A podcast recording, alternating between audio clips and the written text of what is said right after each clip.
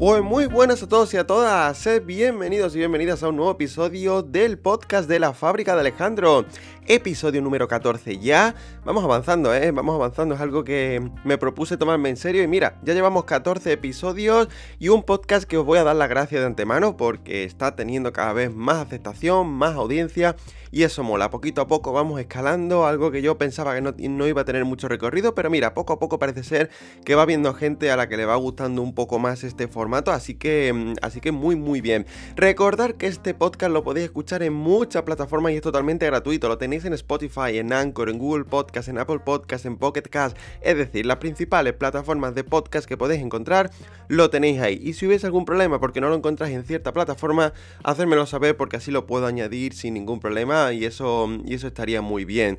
Espero que estés muy bien. Eh, feliz año nuevo de nuevo. Aunque bueno, ya, ya, ya, lo dije en el pasado episodio, pero bueno, si no lo habéis escuchado, pues oye, estamos comenzando este año 2022, 12 de enero, fecha que estoy grabando este episodio, y madre mía, los 12 primeros días del año se han pasado volando, ¿eh? Ha sido un poco una locura. Eh, bueno, ya sabéis, ¿eh? final de las fiestas, em, un poco la vuelta a la normalidad. Y fruto de eso, pues evidentemente ha empezado mi nueva vida, ¿no? Yo tendría que estar en Londres como en los últimos cuatro años después de Navidad. Pero sin embargo estoy aquí en España empezando esta nueva vida que ya os he comentado más de una vez, que no os voy a dar la tabarra. Y en este episodio he decidido, como fruto de todo eso, de esa nueva normalidad, por así llamarlo, expresión que está muy de moda últimamente por cierto, esta nueva normalidad para mi vida, pues voy a hablar hoy de, varios temas y uno de ellos va sobre eso, ¿vale? Os voy a comentar evidentemente cómo ha ido mi semana, como siempre, aunque va a ser muy breve, pero luego vamos a enfocarnos un poco en explicaros, porque siempre hablo en plural, no es vamos, eh, voy a enfocarme un poco en hablaros de, esta nueva vida que estoy teniendo, ¿vale? de las diferencias que encuentro respecto a mi vida en Londres, de la adaptación y todo esto. Llevo aquí pues casi casi un mes desde que volví, tres semanas y algo básicamente. Y os voy a comentar si me está costando trabajo, si estoy organizándome bien y os voy a dar alguna aplicación para organizarlo si no, si, si la necesitarais, ¿vale? Porque trabajáis en ciertos trabajos, hacéis ciertas labores que necesitan organización, pues la voy a recomendar. Quiero hacer esto semanalmente, recomendaros alguna aplicación, alguna idea para productividad y todo eso que creo que puede venir muy bien. Luego voy a hablar de una, de una tragedia que ocurrió en Londres en el año 1952. ¿eh? Siempre Londres va a ser muy importante en este podcast y, y hoy os voy a hablar de algo triste, pero algo que evidentemente nos enseña mucho y algo por lo cual Londres tiene fama de algo, ¿vale? Bueno, vaya explicación que he dado, ¿eh? Pero es que no os voy a hacer spoiler, os lo voy a explicar después, así que quedaros porque está muy interesante y sobre todo es bastante trágico y espero que no se repita. Y luego evidentemente os voy a recomendar una serie y un grupo musical y así pues podéis tomar apuntes de si necesitáis ver alguna serie, de escuchar algún grupo y demás. La serie ya os digo yo que, que estoy empezando a tirar de series antiguas que he visto, porque claro, últimamente estoy viendo pocas, eh, o la que estoy viendo ya la he recomendado, así que bueno, eh, perdonadme si ya la habéis escuchado o lo que sea, pero bueno, entiendo que hay gente que no, que no la ha podido escuchar.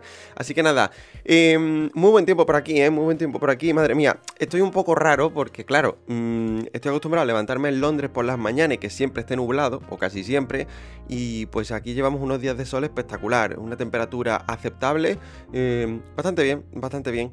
Pero, pero bueno, es lo que hay. Así que nada, tras este comentario meteorológico, eh, vamos a empezar con este episodio número 14, que va a estar interesante, creo yo, y quedaros porque puede ser útil para mientras estáis conduciendo, cocinando, duchándoos, lo que queráis. Vamos a empezar, venga, que, que tengo ganas.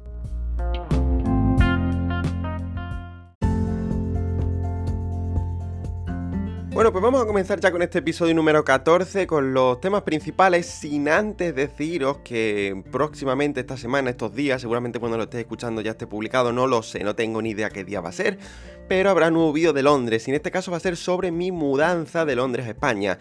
Sí, sé que llega un poco tarde, debería haber venido algunas semanas antes, pero es que de verdad las navidades han sido una locura, había vídeos que sacar antes que ese vídeos que realmente eran navideños 100%, entonces había que sacarlo en Navidad, no tiene, sentido, no tiene sentido sacarlo un 15 de enero, por ejemplo.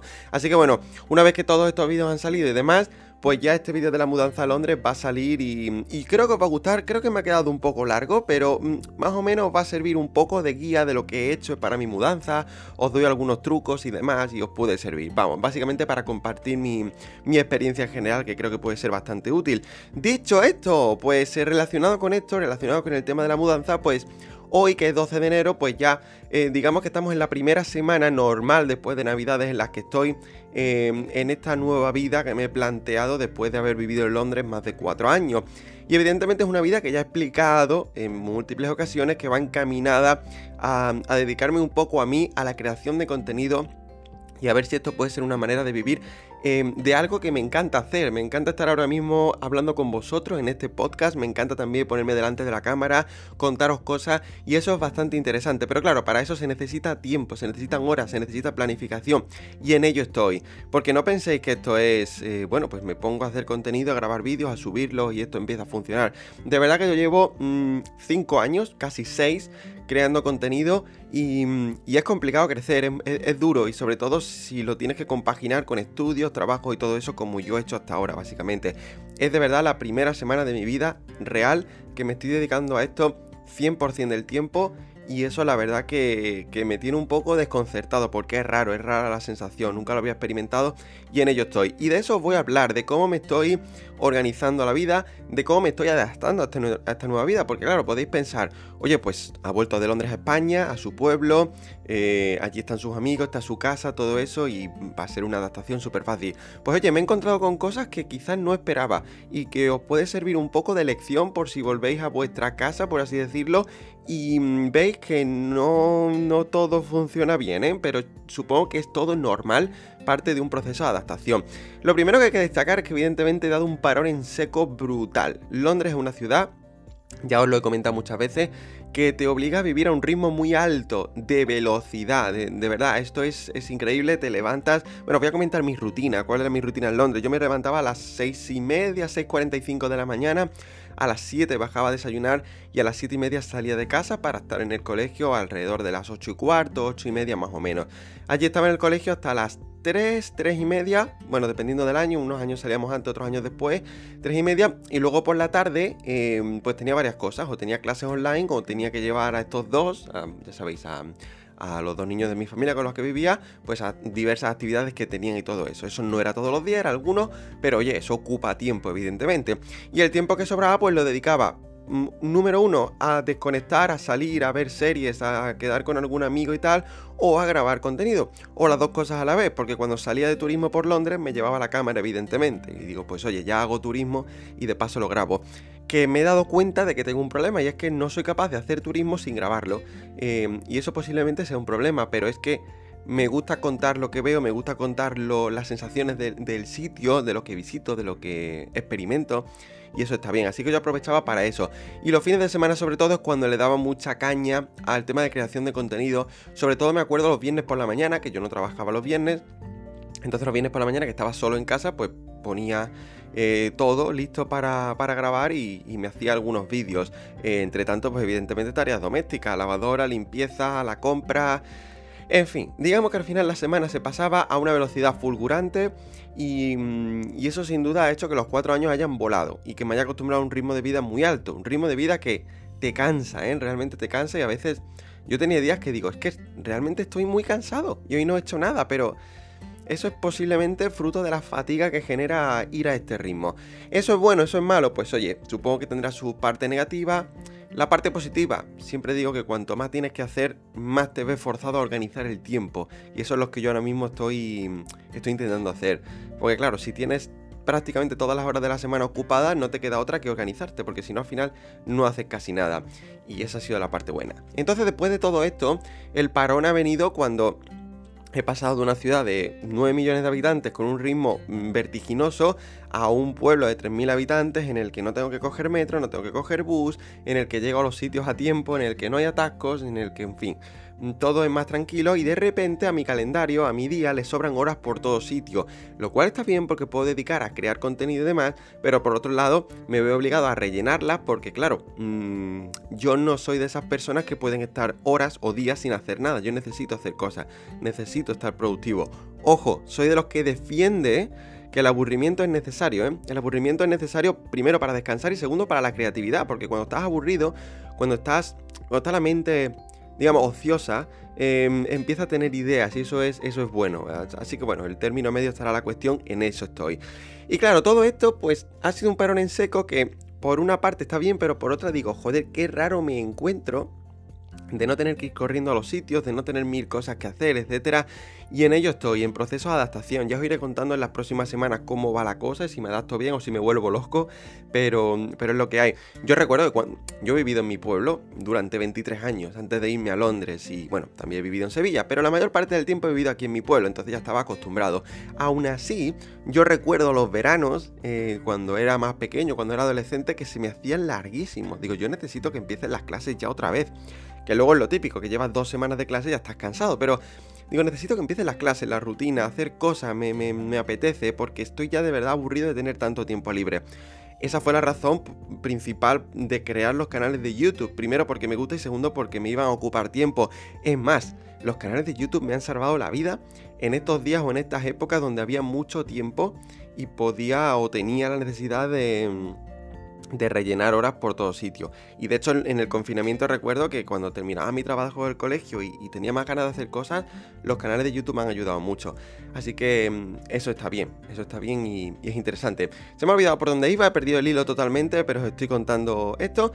En fin, os venía a decir más o menos que, eso, yo me he acostumbrado a la vida aquí en mi pueblo y al volver, pues oye, he, empezado a revivir sensaciones un poco del pasado, pero eso no pasa nada. Ya he empezado mi nueva rutina y la rutina que yo estoy teniendo por la... De, momento, ¿vale? De momento, es una rutina provisional, estamos en proceso de adaptación y de todo eso. Yo me estoy levantando más o menos a las 8 y media de la mañana. Tengo la intención de levantarme antes, pero de momento lo estamos haciendo de forma gradual porque de momento me estoy levantando a las 8 y media y consigo llegar al final del día con todo hecho, me sobran horas y no quiero volverme loco, así que eh, vamos a hacerlo gradualmente. Me levanto a las 8 y media de la mañana, más o menos, sobre las 9, 9 y media desayuno, em, y luego sobre las 10 y media, 11 de la mañana me pongo ya en serio a hacer cosas, ¿vale? A organizar eh, los vídeos que tengo para este día, a grabar, a editar, a grosso modo es un poco así. Y ahora después os voy a comentar la aplicación que utilizo para organizar los vídeos y todo esto. Eh, ¿Me gustaría ponerme más temprano? Sí. Pero mm, de momento quiero ver em, quiero obligarme a mí mismo a tener, por ejemplo, dos horas, tres horas, un tiempo delimitado para obligarme a hacer cosas mm, en el menor tiempo posible, es decir, aprovechar el tiempo totalmente, a no tener cinco horas y como tengo cinco horas, pues aprovecho para distraerme, etc. No, quiero centrarme. Después de eso, como Em, almuerzo, sobre las 2 de la tarde más o menos, horario español, mm, hecho mucho de menos mi horario británico de las 12 y media, pero bueno. Y luego de 3 a 5 me tomo un descanso realmente. Estoy en el sofá, veo alguna serie, me echo alguna siesta si estoy cansado, lo que sea, ¿vale?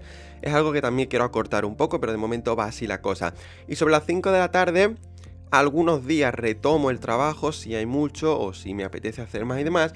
Y otros días directamente bajo a casa de mi pareja, ¿vale? Yo por la mañana estoy en casa de mis padres porque aquí tengo montada la oficina. Uy, que le doy a los cascos, madre mía. Perdonad si ha sonado mucho.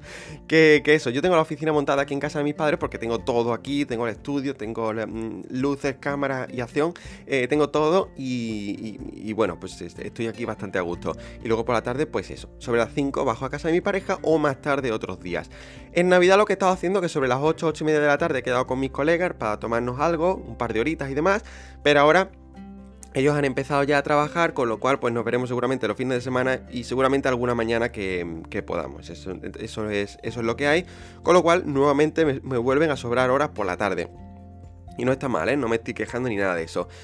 Cosas que quiero hacer y cosas que estoy intentando organizar, pues evidentemente levantarme más temprano, eh, proponerme retomar el deporte, ya sea por la mañana temprano o por la tarde, que no está mal, em, y evidentemente pues seguir con esta creación de contenido y organizarme mejor, ¿vale? Estoy aprendiendo a organizarme.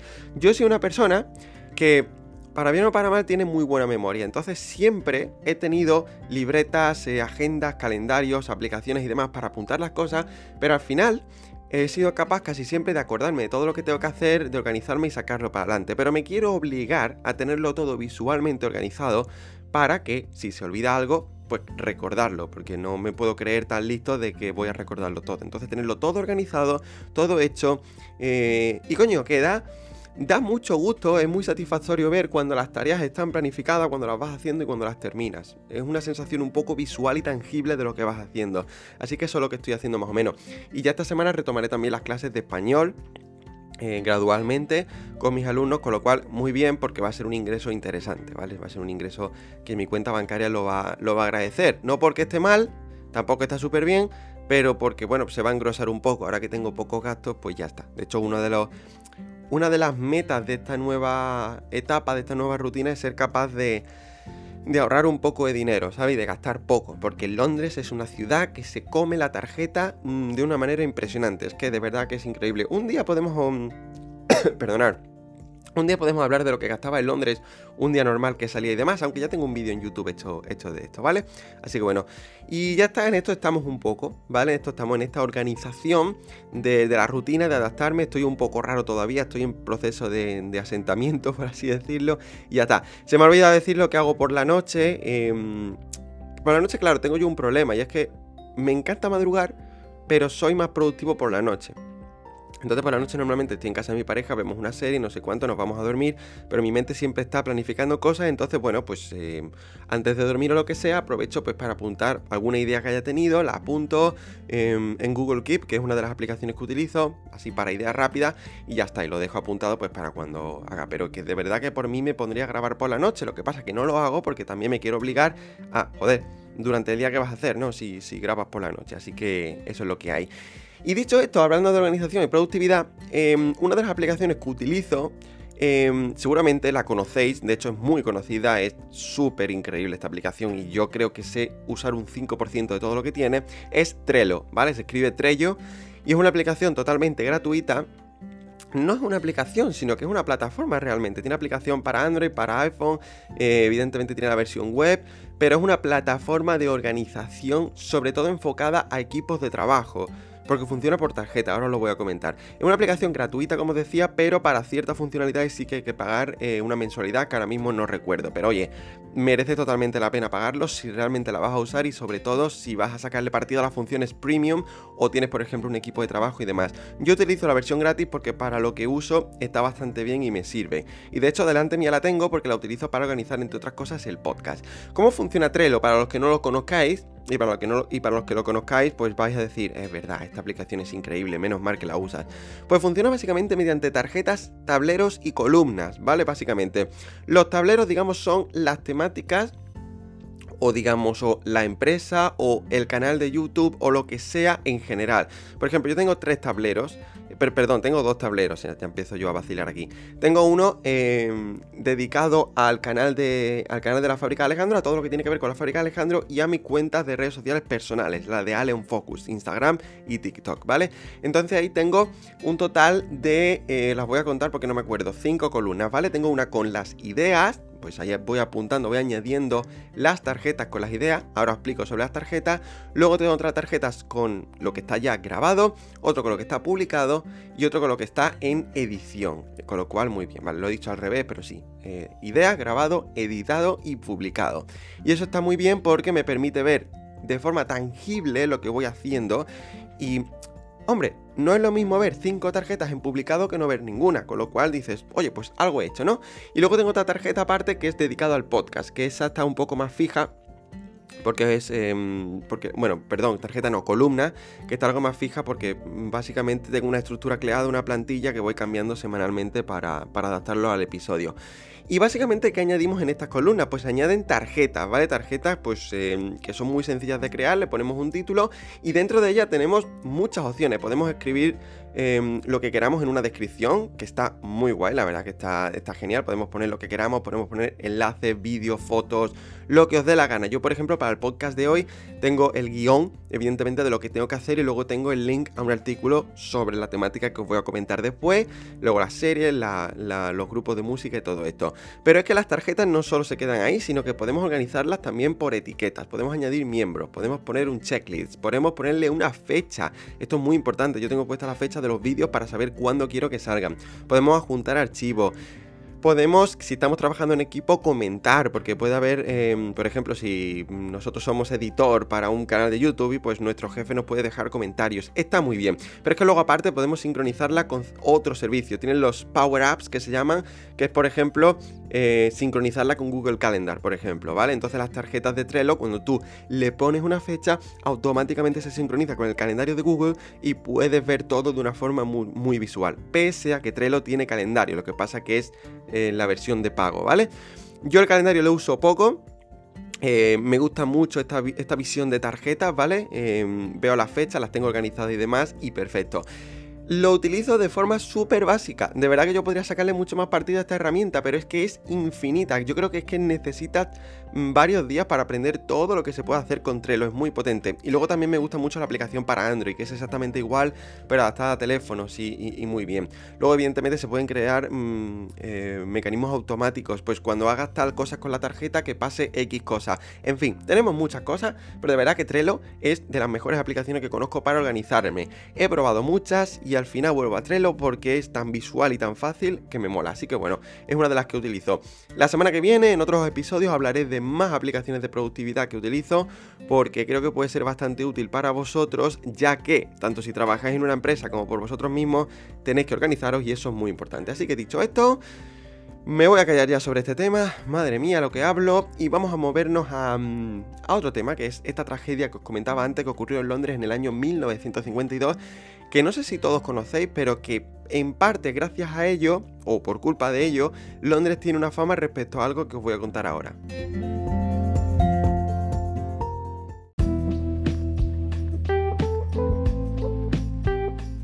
Estas nieblas espesas, casi sólidas, que se comen a los autobuses precedidos por un hombre de a pie con un hachón de resina en la mano, que apagan el sonido, que obligan a los cines a anunciar al público que la visibilidad de la pantalla no pasa de la cuarta fila, que suspende, como ocurrió el 8 de diciembre último, una representación de la Traviata por laringitis súbita del tenor y de las dos sopranos, y porque los coros no alcanzaban a divisar la batuta del maestro, que entra también en las casas y en los pulmones, que ensucia los muebles y ennegrece las ropas y la saliva, que se pega a los vidrios, a las cortinas y a los cuadros es el azote de los cardíacos, de los asmáticos y de los que tienen los bronquios en la miseria y mueren. Mueren sin asistencia, en ocasiones porque el médico no puede llegar a tiempo a través de la manta que reduce el horizonte a dos yardas. Estas palabras son tremendas y las escribió el corresponsal del periódico ABC en Londres el 5 de diciembre de 1952. ¿Y esto por qué? Realmente mm, habla de algo que no sé si todo el mundo conoce sobre Londres, sobre una tragedia que tuvo lugar este año, pero que lo llamaron la Gran Niebla, ¿vale? La Gran Niebla. Y bueno, lo habréis, lo habréis entendido, lo habréis intuido por las palabras del corresponsal de ABC, que describe un ambiente un poco mm, de locura, ¿no? Un ambiente de, caos, un ambiente de infierno, em, bajo una niebla pocas veces vista en la capital británica. Y os estaréis preguntando, oye, niebla y Londres, eh, me suena familiar, ¿es esto verdad? ¿Es, famosa esta ciudad por la niebla? Pues os voy a comentar ahora, pero esto tiene su, su porqué, esto tiene su, explicación.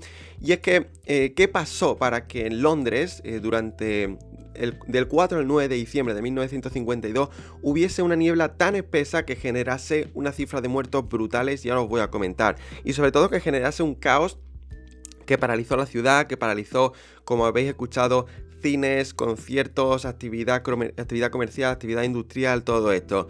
Vais a flipar porque es que realmente es una tragedia que yo no conocía al 100% y que realmente cuando te paras a, mm, analizarla...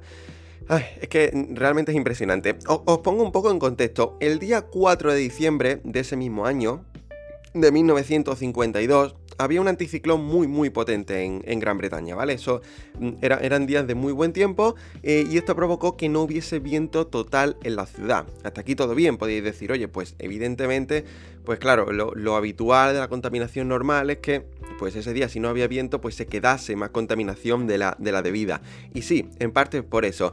Pero ese día de buen tiempo, por así decirlo, de ausencia de viento, de anticiclón, coincidió con unas temperaturas eh, inusualmente bajas, muy muy bajas. Y de hecho, em, como no se había visto nada igual en, los años em, aledaños, ¿vale? En los años em, de, esa, de esa época, pues todo el mundo se puso a quemar carbón como si no hubiese un mañana. Básicamente mm, intentaban calentarse, combatir las bajas temperaturas. ¿Esto qué provocó, evidentemente? Pues un aumento de las emisiones de gases contaminantes a, niveles pocas veces vistos mm, y, esto evidentemente causó una locura. En la fábrica, los vehículos y las viviendas, pues eh, evidentemente se pusieron a quemar este carbón y comenzaron a emitir hollín, dióxido de carbono sin parar, dióxido de nitrógeno, mm, dióxido de azufre, muchísimos gases contaminantes que mezclados con la humedad, pues es lo que hizo que esta niebla se instalase en la ciudad de Londres durante 5 días y causase tanto, tanto caos. Mm, y, esto evidentemente le da a Londres la fama de, de una ciudad con niebla y después os voy a comentar si esto es verdad o no. Pero más allá del caos, ¿qué es lo que provocó? Porque esta niebla no era solo niebla y ya está, niebla de la que estamos acostumbrados a ver que luego se va y no tiene ningún efecto más allá de que no ves. Esta niebla era altamente tóxica, venenosa, contaminante y la cifra de muertos se estima que llegó a los 12.000. De hecho, el recuento inicial era de 5.000, las autoridades reconocían solo 5.000, pero luego se ha reconocido em, que fueron 12.000 las muertes. Pero es que hasta 100.000 personas eh, se vieron afectadas por, este, por esta niebla a nivel sanitario, con diversas enfermedades respiratorias, etc. Bueno, lo que viene a ser una nube de humo tóxica, venenosa, pero de dimensiones estratosféricas, una, una locura. Em, en, tal es así que en el año 56 el Parlamento británico aprobó la Clean Air Act, es decir, una nueva ley para regular todo esto, para reducir emisiones y demás. Vaya, digamos una de las primeras leyes encaminadas a, limpiar el aire en, la capital británica. Pero nadie sabía realmente lo que había pasado. Nadie sabía por qué la niebla era tan espesa, pero sobre todo nadie sabía por qué había muerto tanta gente en estas condiciones, si era una simple niebla. El problema venía con el, dióxido de azufre. Yo aquí no soy químico, ¿vale? Os voy a comentar lo que he leído, lo que han comentado los expertos que analizaron todo esto. Expertos, por ejemplo, de la Universidad de Texas, ¿vale? Que, bueno, pues eh, estudiaron el fenómeno y se dieron cuenta de que el dióxido de azufre por ciertos procesos químicos que ocurrió con el dióxido de nitrógeno y demás se transformaba en ácido sulfúrico en suspensión.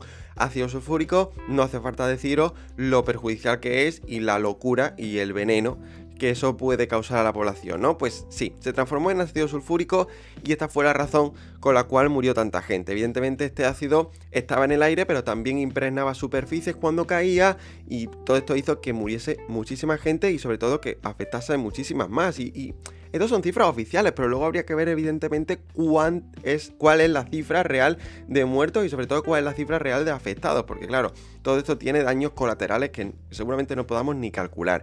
Entonces, esto fue un caos, esto fue totalmente una, auténtica locura y, les dio una lección un poco a los británicos. Y, de ahí en adelante se empezaron ya a tomar medidas para reducir este, este hecho de, las emisiones en plena ciudad, ¿vale? De hecho, si vais a Londres hoy en día, vais a encontraros en el centro de Londres muchísimas fábricas antiguas que las podéis seguir viendo, veis las chimeneas sin ningún problema, las fábricas estaban en el centro de la ciudad. Entonces esto siempre em, contribuía a tener este aire contaminado, a tener esta neblina, pero es que ese día, en esos días especialmente, como las temperaturas eran tan bajas y se empezó a quemar carbón de forma desmedida, pues los efectos fueron mucho peor. ¿Qué pasó? Que con el paso de los años, evidentemente, las fábricas, todo esto se llevó a las afueras de la ciudad, a zonas con menos población, para evidentemente limpiar el aire de, de la ciudad.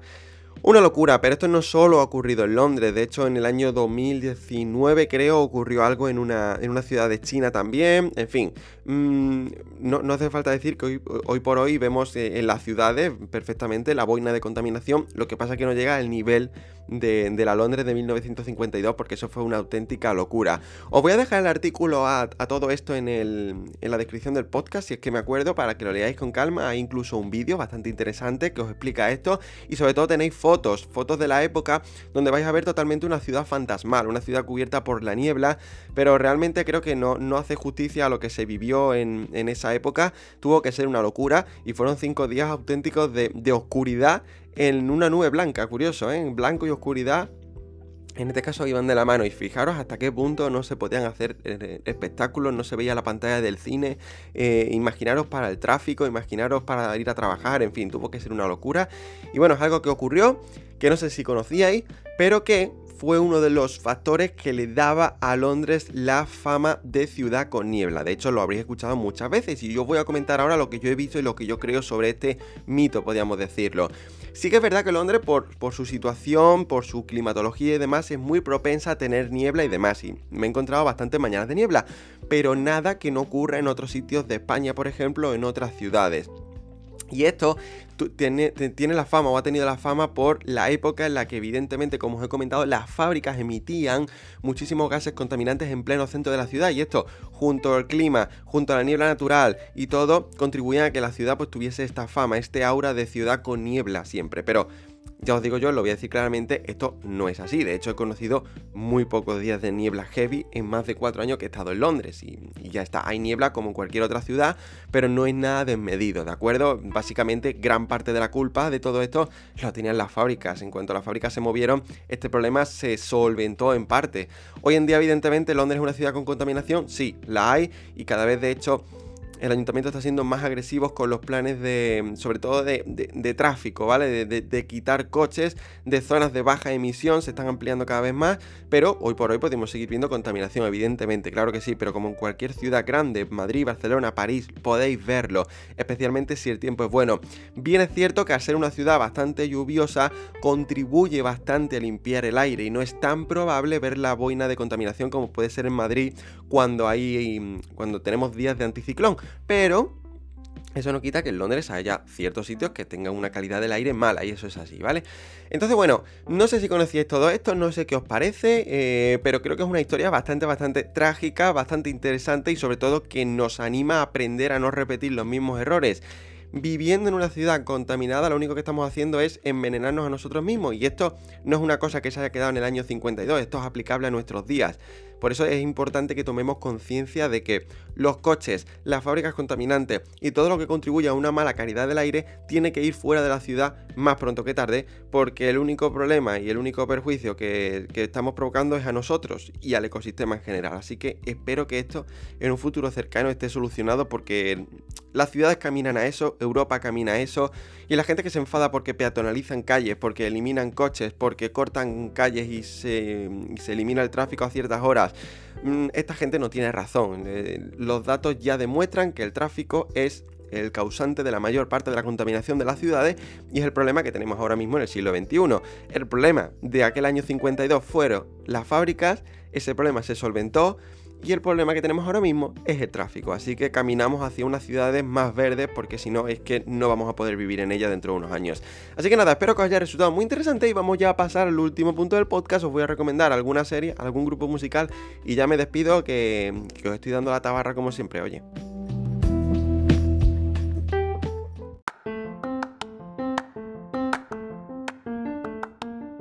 Pues vamos ya con la última sección de este episodio número 14, como es evidentemente la recomendación de series y grupos musicales que os hago eh, habitualmente, ¿vale? Para que tengáis ideas y todo eso. Los grupos musicales últimamente han sido todos de, metal, de rock, de folk metal, etcétera, y esta semana va a ser igual, lo siento, ahora mismo tengo una época fortísima con esto y estoy descubriendo grupazos impresionantes, así que si eres del público al que le gusta este tipo de música, estás de enhorabuena porque te voy a recomendar grupazos impresionantes. Pero antes, la serie que os voy a recomendar esta semana la vi hace un año y medio, creo. Sí, de hecho la vi durante el primer confinamiento allí en, allí en Inglaterra. Y es una serie española, una serie que me gustó mucho que la hizo Telecinco pero que la podéis encontrar en Netflix. Se llama Vivir sin permiso. Y es una serie que me gustó muchísimo. Eh, la protagoniza José Coronado, que es uno de los actores españoles más conocidos. En mi opinión, muy buen actor. A mí me encanta José Coronado, de verdad que muy bien todo lo que hace.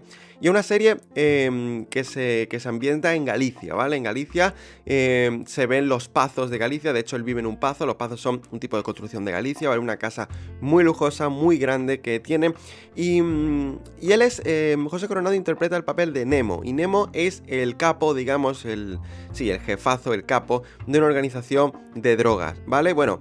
Eh, sí, vale, lo, veréis en la serie. Es una organización de drogas y básicamente la serie se basa en toda esta lucha de poder, Em, de cómo ciertas personas intentan tumbarlo, que se caiga su imperio y demás. Imaginaros, una persona que tiene muchísimas influencias políticas, una persona con mucho poder a lo largo de los años, eh, que es capaz incluso de matar, en fin, una persona totalmente sin piedad y sin, y sin ningún tipo de reparo para conseguir y para mantenerse en el poder eh, todo el tiempo que haga falta. Una serie que está muy bien, eh, que creo que tiene dos temporadas, si no me equivoco, la podéis encontrar en Netflix. Los episodios son bastante largos, de hecho son una hora y cuarto, una hora y veinte.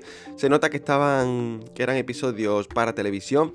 Que televisión los episodios duran 40.000 horas porque entre que son largos y los anuncios, pero bueno, lo tenéis, la podéis ver, en mi opinión está muy muy bien, realmente tiene una trama muy bien hecha, os voy a llevar más de una sorpresita y muy muy recomendable, así que vivir sin permiso, apuntar la serie española de muy buen nivel. Y luego de grupos he descubierto recientemente un grupo que me encanta, que, que hace folk metal y que realmente recomiendo mucho, mucho, mucho, como es Landevir. Y Landevir lo he descubierto porque está en, bueno, ha hecho un tema en el último disco de Sauron, que es un que es un homenaje a su, a su carrera, ¿vale? A, los 25 años de la banda. Y Landevir canta un tema en este disco, un tema que me gustó muchísimo, cómo lo hacían. Entonces, como no puedo aguantarme la necesidad de, de eso, de investigar sobre el grupo, pues me metí en su perfil en YouTube Music y escuché su último disco que es Desde el Silencio. En YouTube Music vienen menos discos de los que hay, no sé por qué, pero bueno, he escuchado el Desde el Silencio, que es el último disco, y me encantó, me encantó. Tienen una canción cantada con Sauron que mola mucho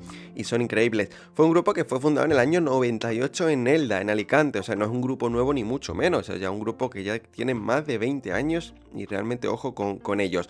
Muy recomendable, muy poco conocidos, tienen temazos, hacen muy buena música.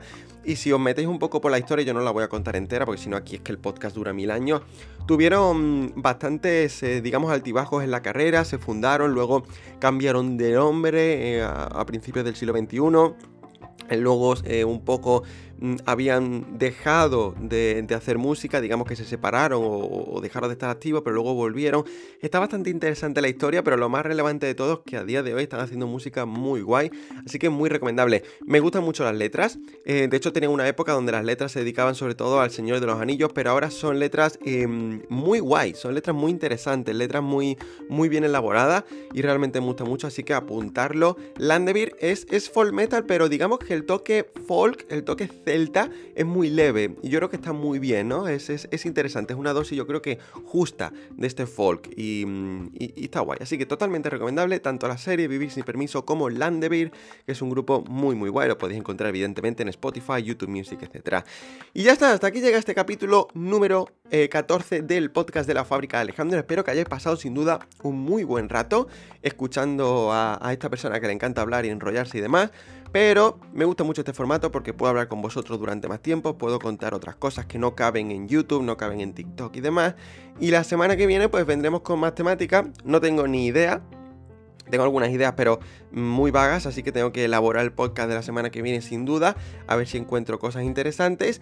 Eh, seguidme por redes sociales, evidentemente, a Focus en Instagram, en TikTok, La Fábrica Alejandro en, YouTube, Territorio Android en YouTube, en fin, tenéis mucho contenido para ver. Os recomiendo el grupo de Telegram, de, mm, perdón, el canal de Telegram, que es La Fábrica Alejandro también, donde voy colgando todo, tanto podcast como vídeos, como noticias, todo eso. Y nada, desearos muy buena semana, desearos que estéis muy bien, que os vaya todo fantástico y nos vemos la semana viene. Un saludo a todos y a todas y hasta otra. Chao, chao.